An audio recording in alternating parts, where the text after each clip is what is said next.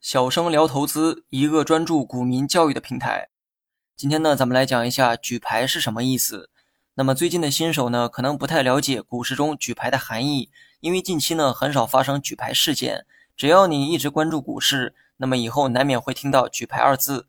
首先呢，举牌的目的啊，有点像广告，具有广而告之的含义。但是和这个广告不同的是，举牌呢只是为了告知他人，却不是为了宣传。那么更严谨一点说啊，举牌呢更像是一种提醒，提醒大家我做了什么什么事情。当投资人在二级市场收购的流通股份超过了该公司总股本的百分之五或者百分之五的整倍数时啊，就要举牌。举牌的这个含义呢，就是通知该公司、交易所以及证券监督管理机构，我持有了该公司超过百分之五的股份。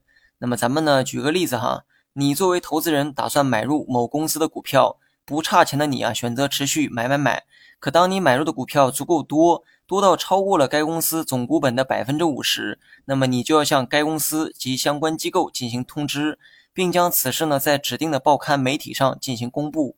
那么这种行为呢就要做举牌，就好比举起手中的牌子，告诉大家我做了这件事情。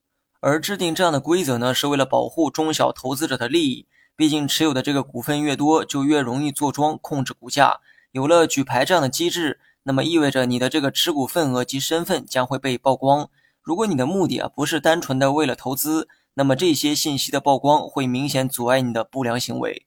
除了上述内容之外啊，对于不差钱的人来说，大量买入一家公司的股份，很可能也是为了得到该公司的控制权。这种行为呢，就属于恶意收购的一个范畴。历史中呢，也的确发生过类似的事情。那么有了举牌机制之后，该公司呢也能及时的做出抵御的措施。以上呢都是从恶意的行为啊讲解了举牌。那么刨去这些，如果单看举牌对股价的影响，其实呢正面的影响啊更多一些。毕竟被举牌的公司呢意味着有金主在大量买入股票，这种行为呢也势必影响股价的短期走势。股价短期出现上涨往往是大概率事件。好了，本期节目就到这里，详细内容你也可以在节目下方查看文字稿件。